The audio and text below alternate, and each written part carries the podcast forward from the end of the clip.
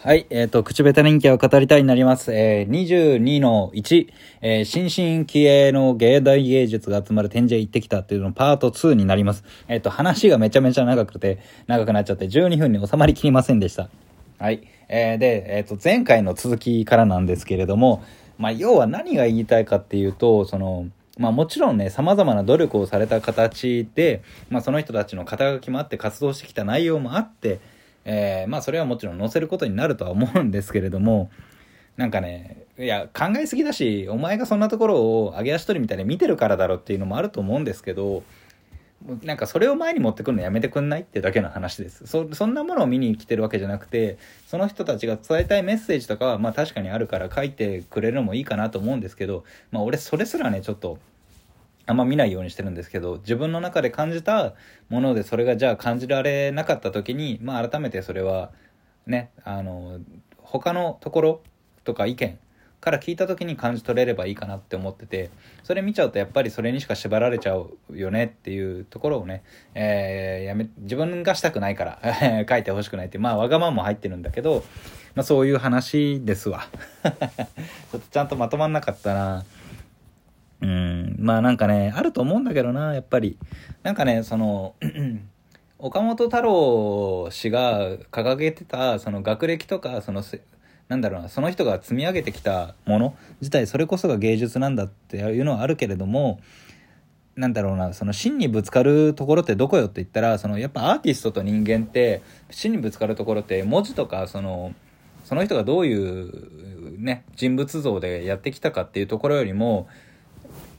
何をそのメッセージで表してるのかっていうのが実際にアートと今その鑑賞者のである僕らがぶつかれる唯一の場所だと思うんでそれを何かしらのね変なお膳立ててあのこうですよって前提がなされた状態で会話するのってそれって実際の答えこの会話の時に起きんのかって言ったらまあそうじゃないと思うから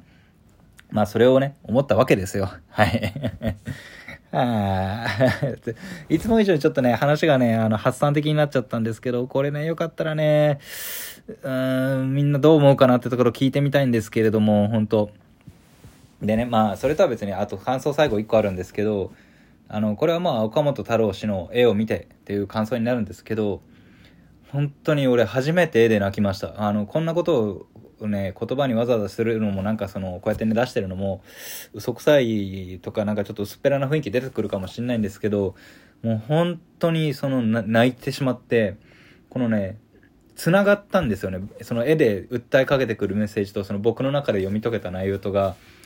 繋がってリンクして一体になった形になって、もうその瞬間に、もう全部が止まって、もう周りが見えなくなって、その絵の全体の全てに集中できる状態になったんですよ。もうその、伝えてきてるメッセージへの共感とそれに対する自分の中の悲しみとでももう複雑なんですよその泣いてる状態が。その悲しみもあるんだけどそのリンクしたそれ自体の嬉しさっていうのもあってもう本当に今日あもう土曜日か。行ってよかったなと思って、うん、もうねまだもちろんね現代芸術賞の展示も良かったんですけれども、まあ、企画展というかその岡本太郎美術館としてやってる展示の方もねもう本当にものすごくいいものが出てるんで今ねまだ会期ありますので4月の下旬かな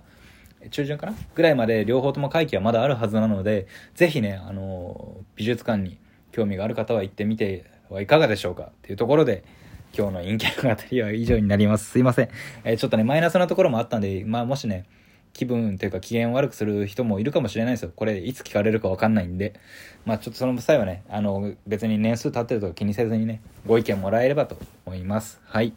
えー、今回は以上になります。楽しんでいただけたらぜひともフォローの方をよろしくお願いします。えー、口下手な陰キャは語りたいでした。それではまた。